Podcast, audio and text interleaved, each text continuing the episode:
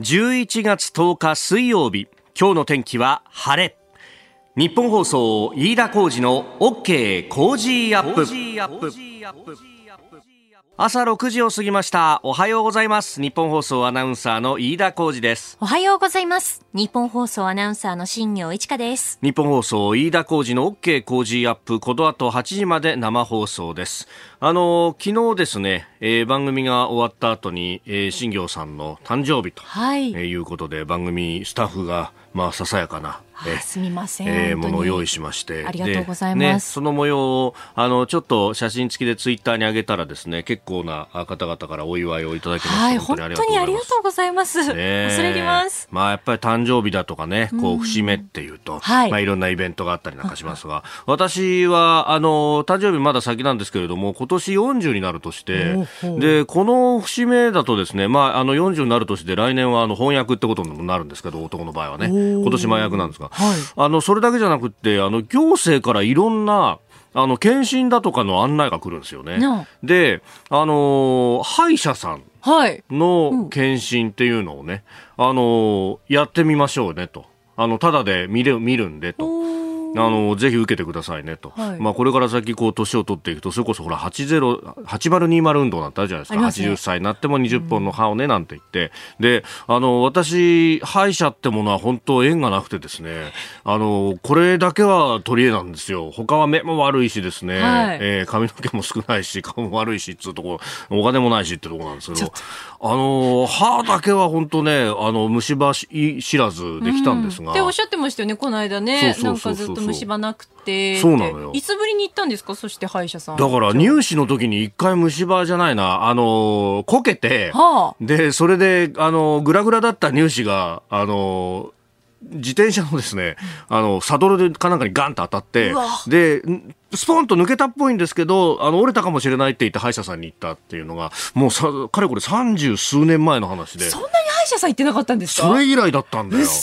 だからもう歯医者さんってものをさ、知らないからさ、いや、これはね、はあ、あの、大人になって歯医者の素人ってあんまりいないみたいで、だから、あの、看護師さんと衛生士さんもさ、た大して指示してくんないんだけど、僕からしたらいつ口を開けていいんだか、いつ口を閉じていいんだかの タイミングもわかんないわけ。いつ口をゆすいでいいのかとか。そうそうだからもうとりあえず、こう、寝たままずっと、あーってしてて、はあ、ずっと口を開けていて、で、そしたら、あの、気づくと看護師さんが、あ、それ閉じていいですよ、とか言うんですけど、もう口の中カピカピになっててさ、でずっと、あーーってしてて、もう変わったおっさんだなとか思われたんだろうけどね。えー、で、それで調べてみたらさ、はあ虫歯が見つかったの虫歯見つかったんですか？前歯がね、はあ、どうもちょっと黒くなってて、うん、いや俺朝コーヒーいっぱい飲むからそうなんだろうなと思ってたら色素沈着みたいな。そうそうそう、うん、そしたらそうじゃなくて飯田さんこれ歯の後ろがちょっと欠けてそこから虫歯になってますねとか言われて。なんと。そうなのよ。この間それでさあのちょっとこうあ直してもらってっていうのやったんだけど前歯の裏側上と下どっちですか？上上。上、うん、へえそうなのよ。この上の前歯のちょうど真ん中のところがさ少し黒くなってて。そうそうああそう色素沈着だと思ったらね、まあ、やっぱ検診するといろんなものが分かるなというふうに思うんですが今日もですね、はい、私この後検診に行ってくるんですよ。人間ドックにということで。今日ですか。そうなのよ。だからさ今日も昨日の夜からご飯食べられなくてね。で今朝もあのコーヒーは飲めずにですね水飲んでるんですけど、はい、いや本当にねなんていう日に人間ドックを入れてしまったんだと昨日激しく後悔したんですが今日のラジオリビングだよ。そうなんだよ。スペシャルリビング3日目。豪豪華国産トラフグ刺身トラフグ鍋のセット。これ緊急事態宣言も終わってですね試食が解禁になってるにもかかわらず、はい、俺これ食べらんねえじゃんって昨日のですね、打ち合わせの時に、もう絶句したね。そうです、ね、あって言ったまま、しばらく絶句をした固まってましたもんね。俺食べらんねえんじゃねえのこれっていう。トラフグはお預け代わりに私がたくさん食べます。飯田さんの分も食べます。冗談じゃないよ。任せてください。トラフグちゃんは私に任せてください。何今から興奮してんだよ。悔しい。えー、ということで、えー、リビングトラフグもぜひお楽しみいただければと。まあ、あの、検診は皆さん言ってくださいね。はい。えいろんなことがわかるんでね。くっそあなたの声を届けます。リスナーズオピニオン。この傾向ジアップは、リスナーのあなた、コメンテーター、私、田新行アナウンサー、番組スタッフみんなで作り上げるニュース番組です。ぜひ、メール、ツイッターでご参加ください。オープニング、歯医者さんの話をしたらですね、はい、え、えある意味、タイガースは歯医者ですよね、という、うまいこと言う書き込みが。うまいですね。くっそ、これもだよ。傷口にしようか。しっかり歯の裏もね、歯磨きして。あの歯ブラシを縦にして、はい、あのゴシゴシするといいってこの間私も歯医者さんに教わりました。あそうなの、ね、歯の裏側がやっぱりちょっとあの磨き残しありますって言われて、そうなんだよね、ね、あの辺ちょっとゴツゴツしてるからね。難しいですよね。さて、えー、今朝のコメンテーターは数量政策学者の高橋洋一さんです、えー、6時半過ぎからご登場ですがまずは昨日訃報が届きました元日銀審議員の、えー、中原信之氏について、えー、そして7時台取り上げるニュースは昨日発表された景気ウォッチャー調査街角ド景気、えー、10月の調査大幅に改善した地域が多いという話。それから自民と公明の、えー、コロナ対策の18歳以下対象10万円給付10万円相当という形、はい、えー、そして維新と国民の幹事長国対委員長会談が昨日行われております、えー、さらにイプシロン5号機打ち上げ成功というニュース。そして、えー、第2次岸田内閣今日発足経済政策どうなるというあたりも取り上げてまいりますここが気になるのコーナーです。スタジオに長官各紙が入ってまいりました。えー、まああ、バラバラという感じですが、まあえー、この岸田内閣の、ね、経済政策について、これ、後ほど取り上げますけれども、昨日自民党、公明党の両幹事長が会談を行って、えー、18歳以下の子どもを対象としたあ給付、えー、10万円相当という形になりました。まあ、現金とクーポン合わせてという形ですね。えー、まあ、これは、あ後ほど、高橋洋一さん、えー、今日のコメンテーターと、まあ、深めていこうと思います。朝日新聞、毎日新聞、えー、それから東京新聞と、えー、3社一面はこれと。で、えー、まあ、それに絡んでですね、まあ、岸田政権の全世代型社会保障構築会議という組織が立ち上がったということで、その初会合、えー、さらにはその下部組織の公的価格評価検討委員会というものも昨日初会合が開かれたと、介護、保育、看護、賃上げへと。えー、いうのが産経の一面トップであります。で、えー、読売はですね、コロナのワクチンについて3回目接種職域実施という政府の方針というものが一面トップに来ております。えー、来年の3月をめどにして企業や大学などの職域でもこの新型コロナの3回目接種実施する方針と、えー、いうことが出てきました。で、えー、まあこれね、あの自治体によってはすでにもう準備を進めてとか接種券を配る段取りまでっていうようなところも出てきているようです。まあ確かにあの高齢者接種を考えて、そして、えー、2回目接種から8ヶ月後というふうに思えばですね、もう早い人は年内か年明けぐらいには、えー、それがやってくるということにもなりますんで、まあこの辺をね、えー、やっていくということになるんでしょうというのが、まあ読売の一面であります。で、気になるニュースなんですけれども、昨日かな、えー、昨日ですね、あのー JR 東日本が新幹線や在来線減便へということが出てきてます。新型コロナでまあ利用客が減少したということなんですけれどもあのもともとま特に JR 各社ね、えーも含めて、まあ、運輸、宿泊というところはコロナで非常に打撃を受けたというところなんですが、あのー、まあ、特にですね、えーまあ、JR 東日本、まあ、あと東海と西日本という、まあ、本州の各社はそうなんですが大体人口の多い大都市圏で、えー、稼ぎ出してでそのおかげで地方路線も含めて維持をしているというようなビジネスモデルなんですけれどもただあのその、まあ、ドル箱であるところの、まあ、都心の路線というものが、まあ、非常にこう人の流れというもので傷んでしまっていると。でちなみに言うと JR 東海の場合はもう東海道新幹線が虎の子といういうところで、まあ、これも出張需要等々の落ち込みで、えー、結構厳しくなっているし、えー、西日本も、まあ、関西圏のね、人の流れが減少というところで、まあ、厳しくなっているということが言えるんですが、そこでですね、あの、昨日ここでもご紹介した、あの、経団連のデータなわけですよ。あの、これ、日本経団連のホームページに、あの、昨日の会見のですね、会見そのものというよりは参考資料というところで PDF で出てるんですけれども、えー、まさにこの JR 東日本が協力して、えー、主要駅の朝8時の改札通過人数の推移というものが出てきていて、これを見ると、昨日も話しましたけれども、えー、緊急事態宣言第1回目は、まあ、あの、3割ぐらいまで、えー、落ちたと、7割減だったということなんですが、それ以降は、緊急事態宣言を解除すると、7、えー、通常の7割まで戻ると。で、ところが宣言をすると、また5割まで落ちるということを繰り返すと。でも、あの、考えてみるとですね、えー、この虎の子、ドル箱の、えー、都心の通勤客の推移がですね、えー、5割から7割ぐらいまで落っこっちゃうということで、これ収益環境的には相当厳しいというところもあるので、えー、そこで、あの、需要の少なくなったところに関しては、えー、減便をするというのは、まあ、あの、企業経営としての判断としてはそうなんだろうと、えー、いうところであります。あるいは、えー、今、例えば15両で運転していることが多い東海道線などなどの主要路線を10両に減らすとか、まあ、そういう山手線11両でやってるけれども、これを減らすとかっていうような、えー、ことにもなっていくのかなと。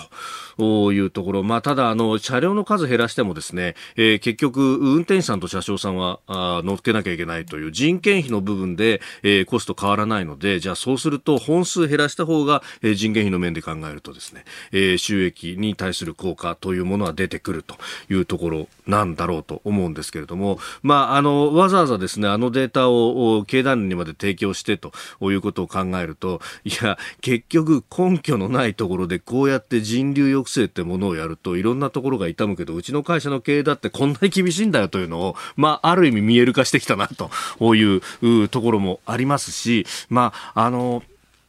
えー、鼓動と作用に様々なところに影響が出ている、そのきっちり、えー、根拠であるとかっていうものを示さないと、結局、まあ企業経営もそうですけれども、えー、国民全体に納得感がないまま、なんか看板だけ掛け替えて何ですか、ステージがレベルに変わりますって、落とし前どうつけてくれるんだっていうようなところがですね、まあ正直思うところだなというところです。ここが気になるプラス。この時間からコメンテーターの方々ご出演です。今朝は数量政策学者高橋洋一さんです。おはようございます。おはようございます。よろしくお願いします。えー、昨日ですね、はい、えー、訃報が飛び込んでまいりました、え日本銀行の審議員、えー、金融庁顧問などを歴任されました中原信之さんが1日に亡くなっていたことが分かりました。はい、86歳であったと。はい、まあ、この方ね、あのデフレ脱却に向けて、えー、ある意味のリフレ政策を。そうですね、ええ。ずっと提唱された方ですよね。ね。あのままずねあのご冥福をお祈りいたしますけれど、はい、えっ、ー、とまあもちろんあの昔からよくよ存じ上げてましてね。そえー、それで、うん、えっ、ー、と私がきっと興味深かったのは、まあ、アメリカのプリンストン大学って行った時に、はい、1998年ですけどね、えっ、ー、と、行ったら、まあ、向こうのプリンストンの、まあ、先生、はい、あの、バーナンキら、あの、たくさんの研究会があってね、うん。はい、その時に、日本銀行の議事録をみんなで読んだと。まあ、それで、えっ、ー、と、議事録英訳されてたんで、それを読んだと。そしたらね、誰かが、 All are junk って言ったの。全部、全部ジャンク。 But 中原's って。中原以外は全部ジャンクだよって言って、言ったのを覚えてますよ。それで、おおって感じでしてね。それでまあもちろん日本に帰ってきた時に、そういう話を中原さんにしたりして、いろいろと、あの、よく、私なんかね、あの、よく電話すごく多かったですね。よものすごくかかってきて。ただ、金融政策の話はほとんどなかったんですけどね。そうですか。えなんか他の話でね、これは安倍さんにちゃんと言っとけよと。あのね、あの、直接、直接、あの、言ってるんじゃないでね、あの、安倍さんに言ってたんだと私聞きましたけどと言ってもね、はい、君もちゃんと言えよとか、そうい う、そういうのが多かったですね。側面射撃も頼むぞという、うん、そういうのが多かったですね。だから私はね、あの金融政策の話ってあんまり中川さんとしたことないんですよ。へえ、まあ、もちろんその考え方は知ってたから、別にあの特段なんか意見があるわけじゃないんで、あの、それはあの、インフレターゲットをずっと前からおっしゃってて。そうですよね。だからその時になんかみんな中川さんはおかしいっていう言い方を、はい、あの日本の中でしてたんですよね、90年代だけどね。非常に先進的ですよね、98年から2002年に日銀の審議員を務められて、その時にこのインフレターゲットの話も出てますし、うん、で金融緩和も進めるべきだと。ええいう話をしていた。だからその時にあれですよね、だから、まあ、あのでも彼はあのハーバードに留学してたりしてね、アメリカの,、あの経済学者のところもコネクションあったりして、その意味ではね、かなり普通なんですよ。だからあの、その頃日本で変だ、変だって言ってたんだけど、私もだからプリンストンに行ってた時に、えまあ、同じだから、何にも違和感なかったですね。えー、だからそういう意味では、あれですね、あの私、98年から2001年まで行ってて、それでちょうどその時に中川さんがいろいろ言ってるっていうのは、はい、アメリカの中で普通だなって、一人だけ普通なのがいるって、さっき言ってね、そういう感じでしたよ。日本は全く明確で、中川はおかしいとか違うって言い方でしょ？だから、あのやどんだけ別に外の勉強きちんとしてるかどうかって問題ですよね。ええ、で、結局ね、あの当時、この中原さん在任中も、緩和どころか、うん、ね、一旦引き締めにという、確か当時、早見総裁の時代だと思いますが、すね、利上げしちゃったっていうね。うん、なんかあの、変な、あの、なんか、異分子扱いしててね。えー、でも、私、本当に繰り返しますけどね、ごく標準的です。えー、それが今、ようやく標準的になってききつつあるっていうかね、それでも完全にそうじゃないでしょ？今でもまだ言う言うでしょ、なんか、金融緩和、副作用があるとか、どうのこうのってへったくれって言うでしょ？金融ってのは何だと？ね。うん、だから全く分かってない人多くて、それがまだ多数派にはなってないんでしょうね、おそらくね。なるほど。えええー、今朝のコメンテーターは数量政策学者高橋洋一さんです。引き続きよろしくお願いします。高橋さんはもうドリフは生でずっと見てたっていう世代ですよね、はい、だってあのビートルズが来た時にね日本にその前座を務めたっていうのもうっすらとって覚えてそんな感じです。そっかそうですよね。だからあのドリフはね本格的なんですよ音楽は。うん。うんだそこもねドラマでっていうのはね。できる？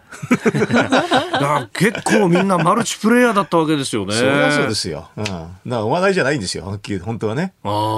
音楽的な基礎がしっかりしててって。うんそうですよね、うん、だからこそバンドの付き人って言ってあの志村けんさんがそうなんですよ、楽器を持ち運んだりとか車運転したりとかっていうそういうこう時代があったわけですもんね、まあ面白い。楽しみですね。どういうふうになるかね。ね、うんえー、そして、まあ、あの経済政策についてもねいろいろいただいておりますが給付金についてっていうのはね後ほどこれ取り上げますけれども、ね。えー、うん。えー、世帯収入で切るとか、ねえー、子供のいる家庭とか、えー、そんなあたりいろいろといただいておりますので、後ほどまたご紹介してまいります。ここでポッドキャスト YouTube でお聞きのあなたにお知らせです。お聞きの配信プログラムは日本放送飯田浩司の OK コージーアップの再編集版です。AM、FM ラジオ、 radiko、radiko のタイムフリーではニュースだけでなく様々なコンテンツをお送りしています。スポーツの最新情報やエンタメ情報医師が週替わりで登場健康や病気の治療法を伺う早起きドクター。さらに羽田美智子さんのいってらっしゃい。黒木ひとみさんの対談コーナー朝ナビなど盛りだくさんです。ぜひ AM、FM ラジオ、 radiko、radiko のタイムフリーでチェックしてください。あなたと一緒に作る朝のニュース番組、飯田浩司の OK Cozy up。ニッポン放送の放送エリア外でお聞きのあなた、そして海外でお聞きのあなたからの参加もお待ちしています。あなたと一緒にニュースを考える飯田浩二の OK コージーアップ。では、7時台最初に取り上げるニュースはこちらです。街角景気10月調査大幅改善。内閣府が昨日発表した10月の景気ウォッチャー調査によりますと景気に敏感な小売店主らに聞いた街角景気の現状を3ヶ月前と比べた判断指数は前の月と比べて13.4ポイント上昇の55.5と2ヶ月連続で改善しました、えー、2014年1月以来7年9ヶ月ぶりの高水準となっております。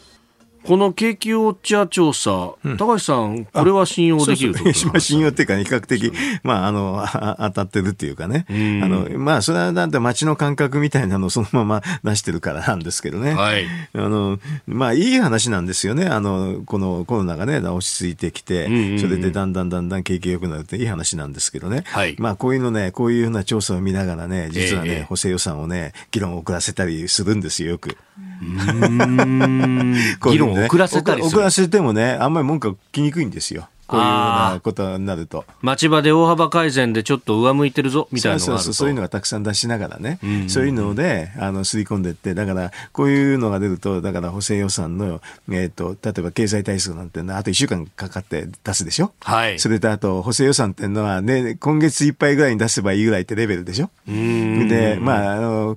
実際国会は来月になるとかね、はい、だんだんだんだん遅れるっていうかね、遅れても結構ね、こういう状況の時にはね、平気でね、うん平気で役,、うん、役人なんかやりますね。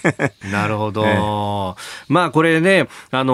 7年9か月ぶりの高水準と言いながら、それはもうコロナでへこんだ分があるんだからと。そうです。それであとでしょ、これ55.65っていうのは、まあ50超えたらまあいいって言えばいいんだけど、はい、その前がすごかった、ひどかったってだけですからね。ひどいのから比べればちょっとマシになったってレベルの話ですよね。うんうんだからこういう時にはもうちょっと、あの、景気対策を急いでね、はい、先に出すとね、いい調子で上がるんですけどね。うんだからこういう時にまたタイミングずらすとね、はい、いい時にタイミングを逃しちゃうってことにもなるんですよね。うんうんここに上がりかけてる時にポンってやるのが一番いいんですけど、早くね。あだからやっぱりあの給付金の話なんかはね、とにかくね、はい、スピード感ですよ。うん。まあ、うん、えー、給付金の話、後ほども、はいえー、ごめんなさい。えー、失礼しました。えー、給付金の話、後ほどもね、やりますけれども、まあ、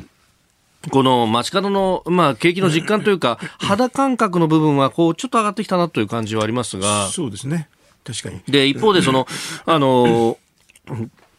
えーまあ、あの同じ内閣が発表した、まあ、景気動向指数等々、まあ、これ9月の話ですけれども、この間発表されたやつは、まだまだ、まあ、厳しい数字も並んでいてあの、えー、っと私なんかこういうの見るときに GDP ギャップって言って、はい、あの本来もほとんどの人が働けるレベルの仕事量を確保する GDP と今の GDP の差を見て、これで景気対策決めるんですけどね、はい、そのその推計、私自分で知ってますけどね、すると35兆円ぐらいあります。えー、結構大きいですよ、はい、開いてますよ。だからこうこれっていうのはほっとくと、かなり、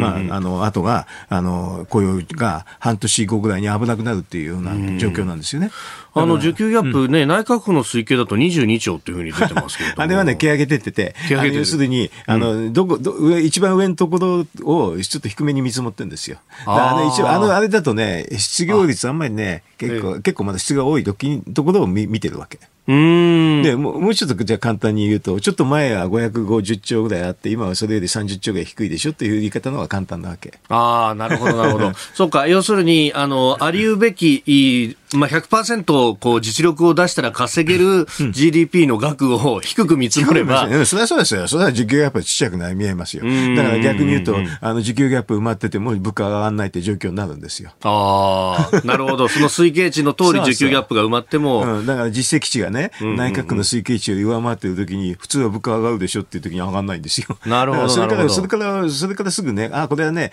あの、最中想定してるところは低すぎるってすぐわかりますよ。で、それで私ちょっとそれを補正して計算して、で、そうすると35兆円ぐらいそういう話です。なるほど、確かにコロナの前の良い時っていうのは550兆ぐらい日本稼げだったと、日本で本当は本来であればちょっとずつ伸びていくってところを想定して、はい、それから今の水準を見るというふうなをやった方がいいんですよ。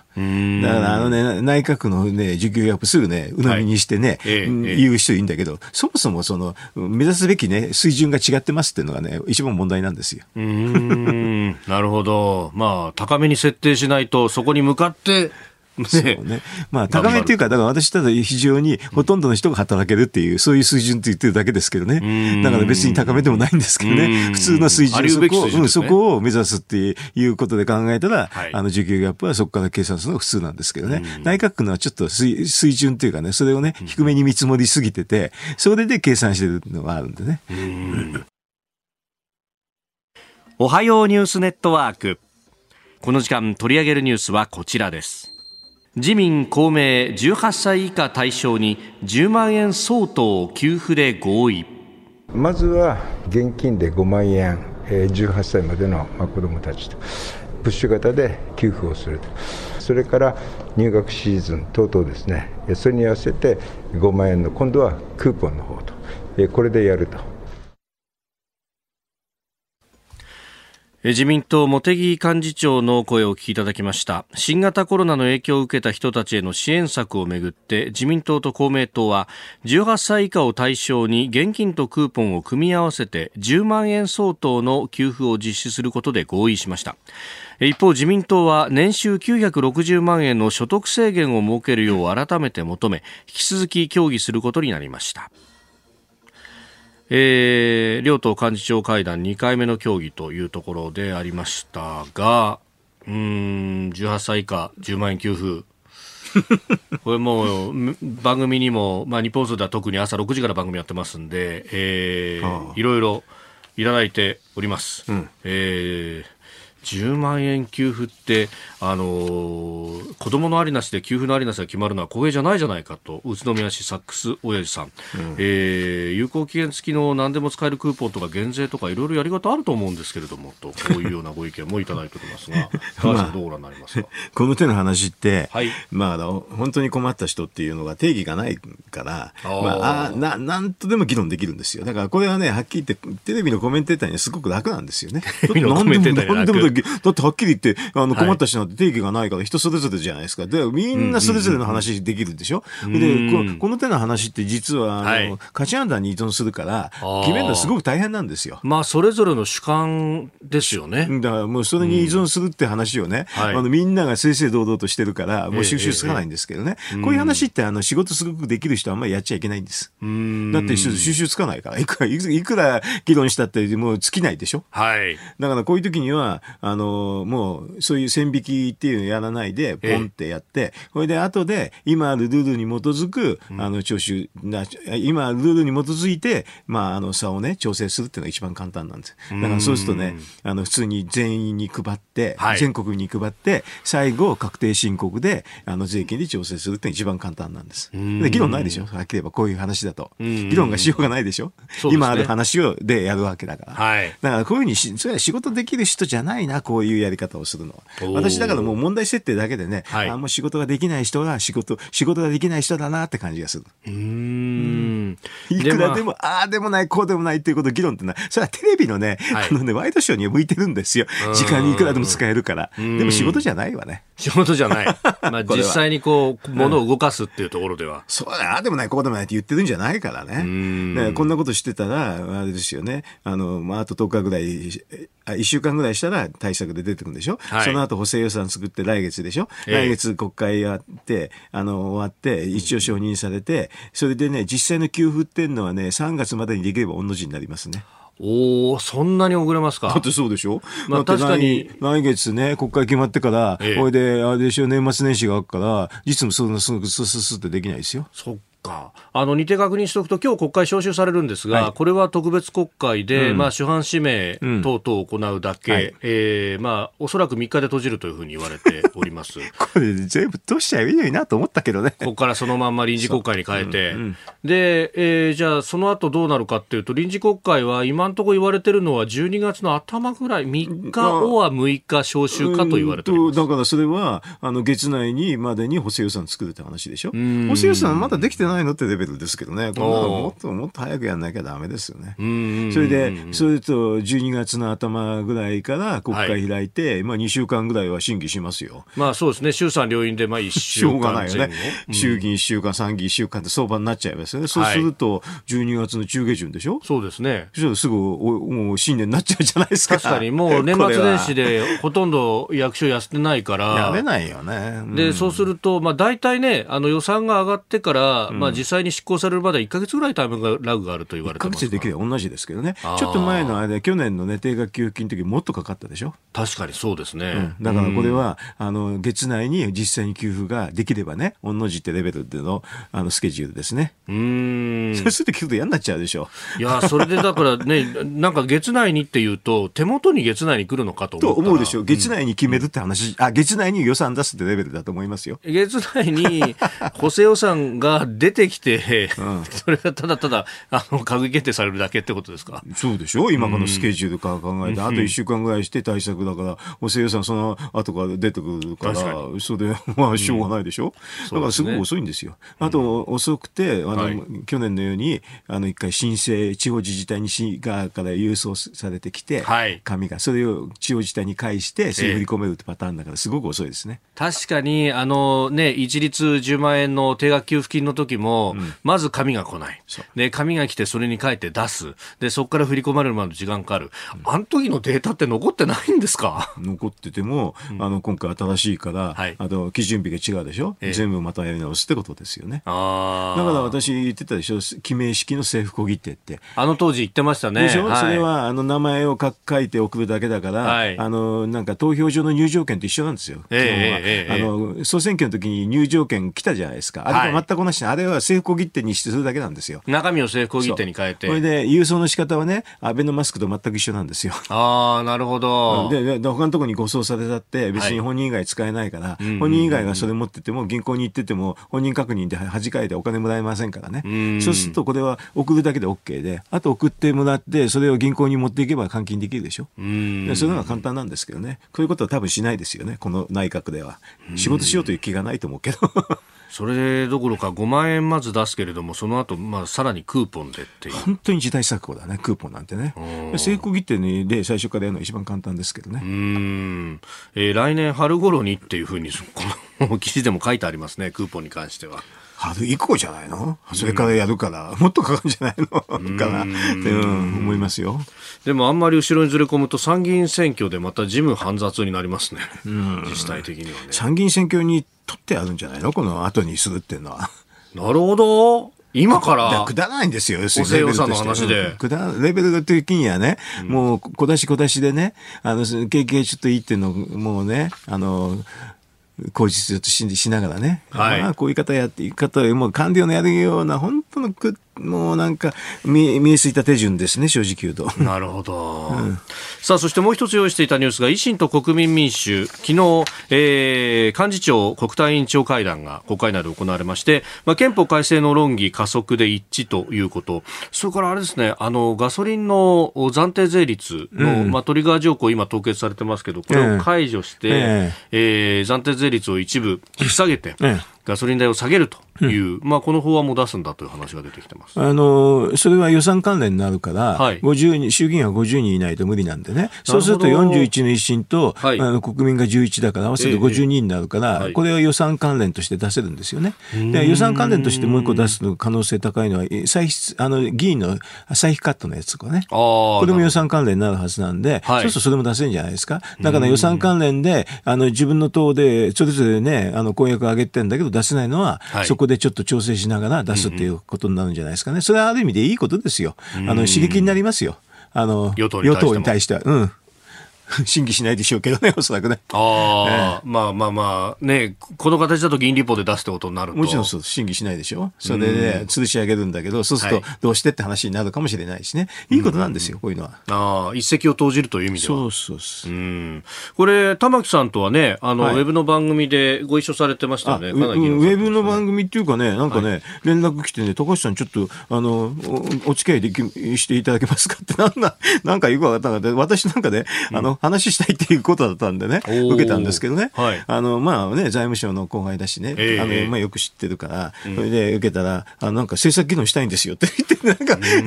あの、でも随分やってたんじゃないのって、真面目に、あの、選挙区会やってたんじゃないのって言ったら、いや、ちょっと議論したいんですって言って、言ってたんでね、ああ、と感じでね、うん。うん。まあ結構まともですけどね。うん。基本財政と金融とできちっと出していって、高圧経済を実現するそう、高圧経済の話を言ったから、まあ、イエレンが言ってる話だからいいことだだよと言って。今のアメリカ財務長官。そうそうそう。イエレンは、まあ、ちゃんとした学者だしね。だから、あの、MMT なんかとはわけが違うからって言っといたんだけどね。だからいい、いいのをね、まあ、参考にしたということは、あの、評価しております。評価しておきましたよ。ね、まあ、その辺で、これでね、法案が提出できるということになると、うん、まあ、政策議論が国会内でも活発になれば、そう。いいですよね。それだから、あの、財務省の矢野さんをね、ぜひ国会で呼んだらとも言いましたよ。お、矢野時間を。そう、で、あんな変ななこと言ってんだもん。ほ、うんであれでしょ？あの、なんか、大臣なんかはいいって言ってんでしょ？財務大臣がいいって言ってんでしょ、まあ、ね、そしたらさ、財務省の公式見解聞いたらよろしいんですよ。うん、あの、破綻しないっていうのを2002年に出してるから。お格 付け会社に対して出してますね。うん、あれ公式見解ですからね。はい、公式見解と違うんですよね。うん,、だから安倍さんがあれですよね、そこなんか手続きもおかしいしね、内容もおかしいと。はい、安倍元総理が会計もちょっと勉強しろって言ってた。えー、続いて教えてニュースキーワードです。イプシロン5号機打ち上げ成功。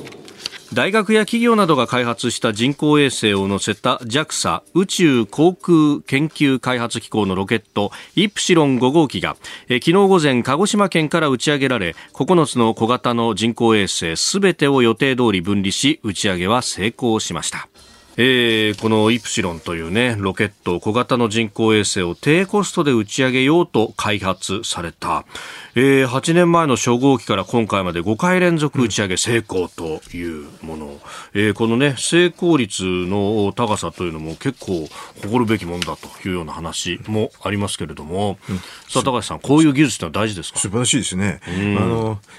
私昔あの中学生の頃ロケットにすごく熱中してたから なんか空き地で飛ばしてたって話ありましたよね。そうそうあの自由研究でや飛ばしてましたけどね。今から考えると非常に危なかったなと思いつつね、はい、でもあのこれイプシロンって固体なんですよね。固体燃料ね。固形燃料。固形燃料ね。固定あの固形燃料っていうのは非常に重要でね、はい、えっ、ー、とまあ非常に簡単に打ち上げられるんですよね。でね、これは、で、7つ分、あの、衛星積んで分離したんでしょ？はい。で私なんかついに不謹慎ながらね、これは多弾頭のミサイルではないかとと、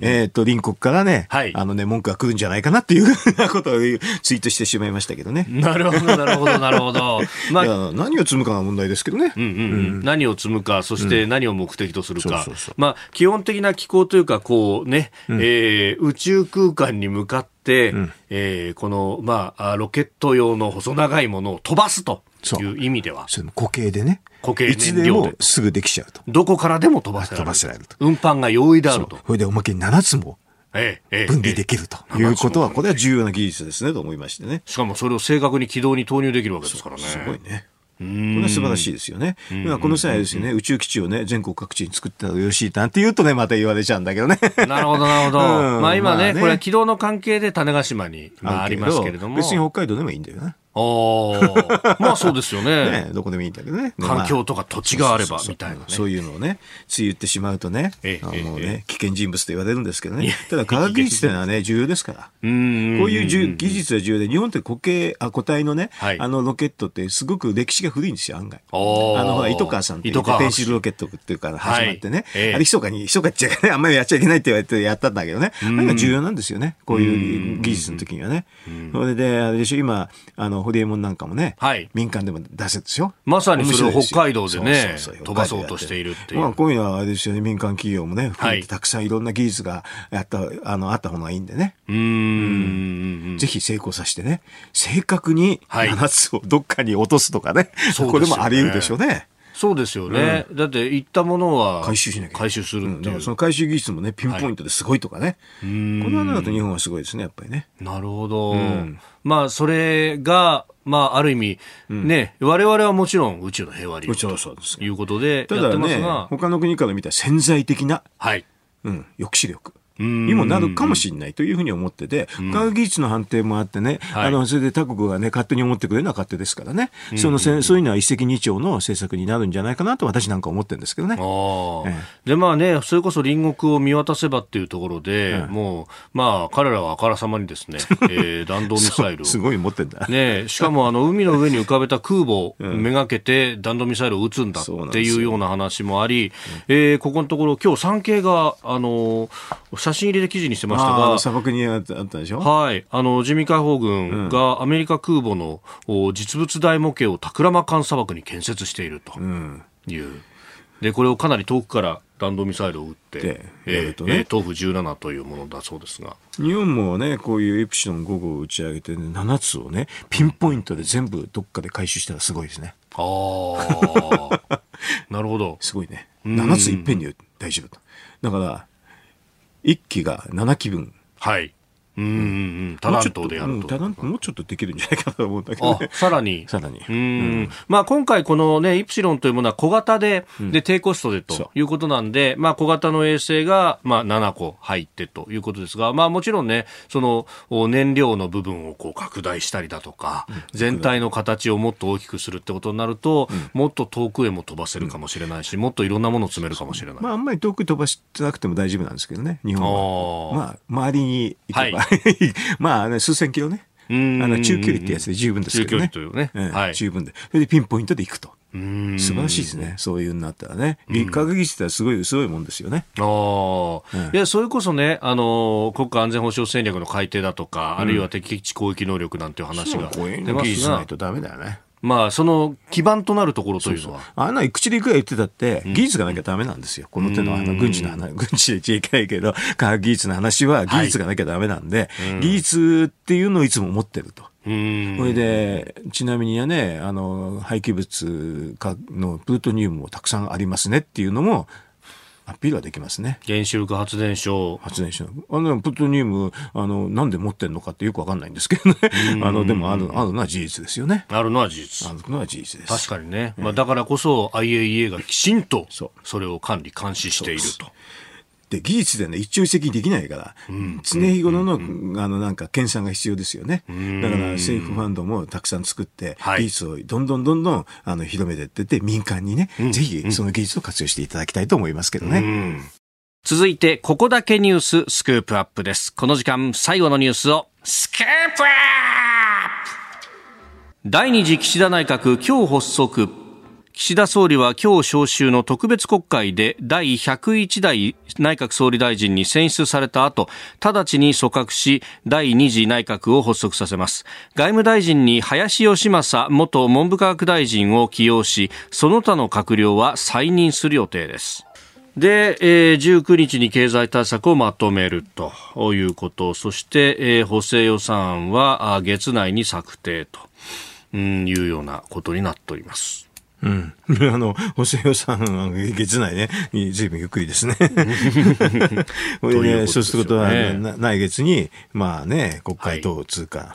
まあね、ずいぶんゆっくりでございますね、本当に。うん。もうちょっとスピード感を持ってね、はい。できればいいんですけどね。うんうんうん。まあ、ようやく本格始動なんですからね、ここに来てね。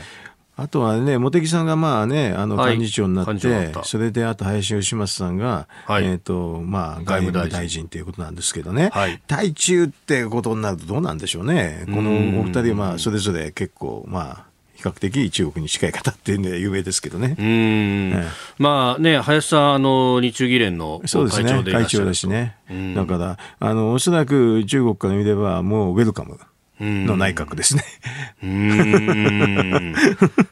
まあそうなっていくと、今までの安倍菅政権とはちょっと違うということに。うん、ということを期待しちゃうでしょうね。あ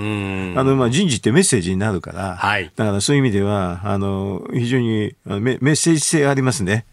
これはね、この夫人は、うん、で。しかもそのメッセージって、まあ、中国に対してだけじゃなくて、まあ、全世界的に発信されると考えると、うん、これ、西側に対して誤ったメッセージになりかねないなりかねないですね、普通はバランス取ってね、はい、片っぽにちょっと厳しい人とかね、あのだから、えー、っと、茂木さん幹事長になった時に、あの外務大臣は例えば小野寺さんとかね、にすればだいぶ違うんですけどね、うん、ちょっとそうじゃないですね、これはね。うん。で、まあ、本当ね、そこでバランスを取るのかなという感じで、まあね、一つニュースで昨日あたり入ってきてたのが、うん、えー、安倍元総理大臣が、え。え、あ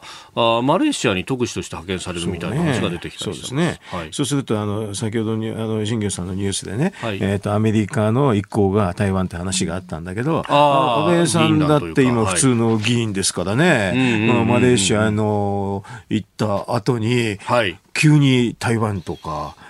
に行ったって別に不思議じゃないですよね。別に何がいけないって言われたらそうですよね。なるほど。もうね、ちょっと中国反応してるってことですから、はい。反応した方がいいんですけどね。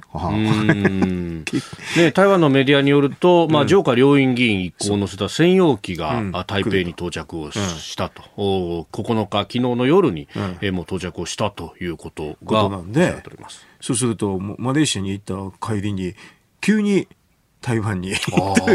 急に。急に。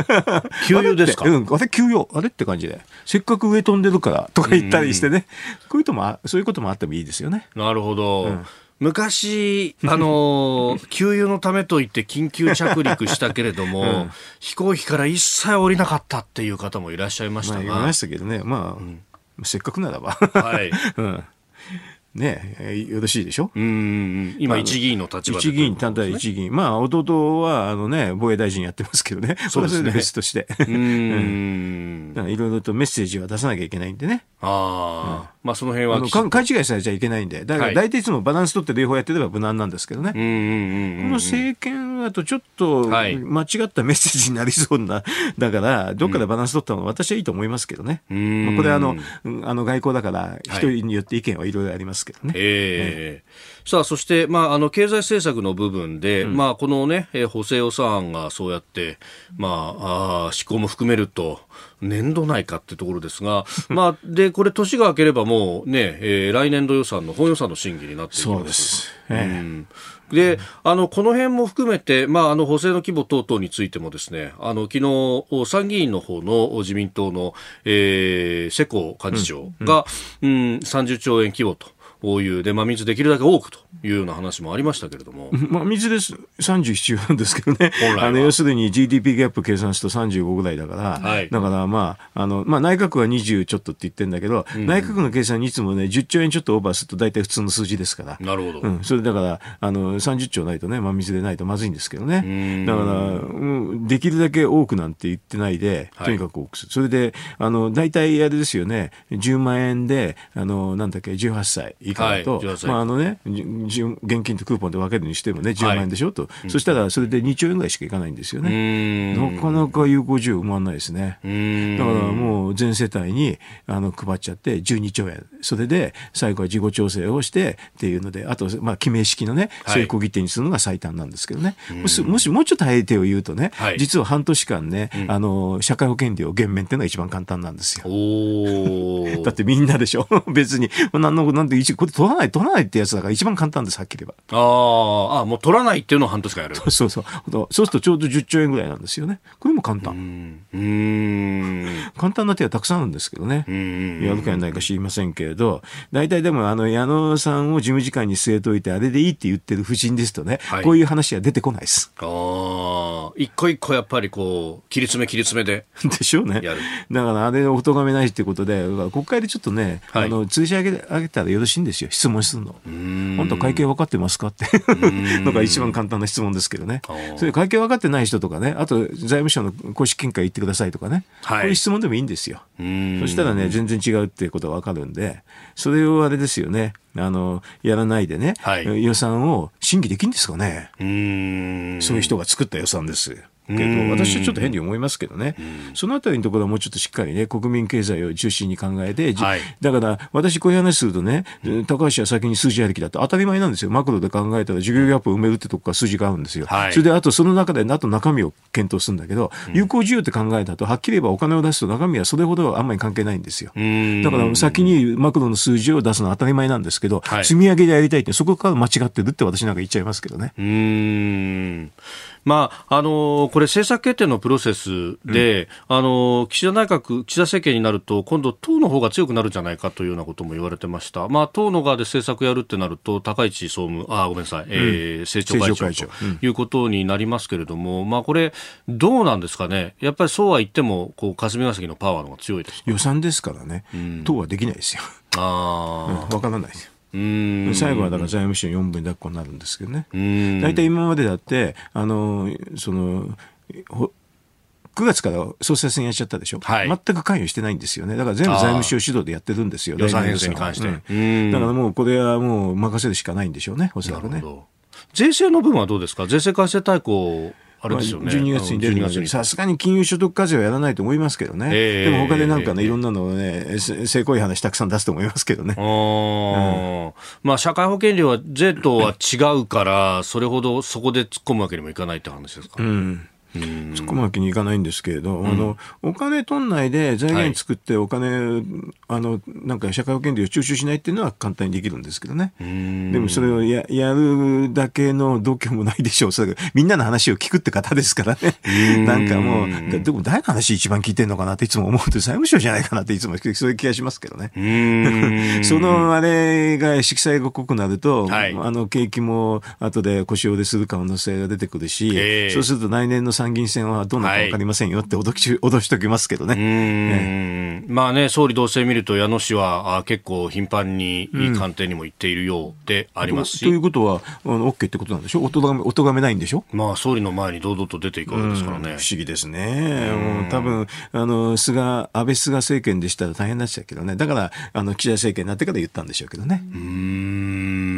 このあたり国会でぜひね、追求していただいて、うん、野党の方もね、あの攻めどころ満載ですから、ここは。う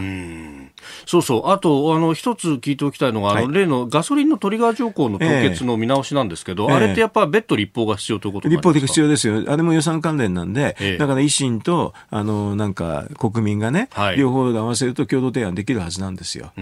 れは結構簡単なんですよ、以前にあったやつ復帰復活するだけの法律なんでね、うそうすまあ、あの民主党の時にありました、160円以上だったかな、はい、となるとそうなるっていうのはあったんで、それ復活するだけなんで、結構から簡単な立法ですからね、これを応じるかどうか。自民党側自民党がね、あの、一般的には野党の出してるやつは審議しませんから。うん。ええ、まあ、とはいえ、これ国民生活に相当影響ある、ありますよね。うん、このガソリンが高止まりっていうことだと。だからやった方がいいと思うんですけどね。うん、でも、あのですね、そういう予算関連が面白いのがたくさんね、はい、国民と維新が今度一緒にやるってことなんで、うん、で、二つ合わせると、ね、予算関連法案出せますからね、どんどんやったらよろしいんですよ。うん、予算の組み替えだってできるわけだから。お いろいろと、いろいろとできますね。うん。今朝もポッドキャスト YouTube でご愛聴いただきましてありがとうございました。飯田浩司の OK Cozy up。東京有楽町ニッポン放送で月曜日から金曜日朝6時から8時まで生放送でお送りしています。番組ホームページではコメンテーターのラインナップや放送内容の原稿化された記事など情報盛りだくさんです。今お聞きのポッドキャストもホームページからお聞きいただけますし私が連載をしています。新業一華のパラスポヒーロー列伝というコラムもご覧いただけます。プレゼントの応募もホームページからできますよ。また公式ツイッターでは平日は毎日最新情報を配信中。ぜひチェックしてください。そしてもう一つ飯田浩二アナウンサーが「夕刊富士」で毎週火曜日に連載中。飯田浩二の「そこまで言うか」こちらもぜひチェックしてください。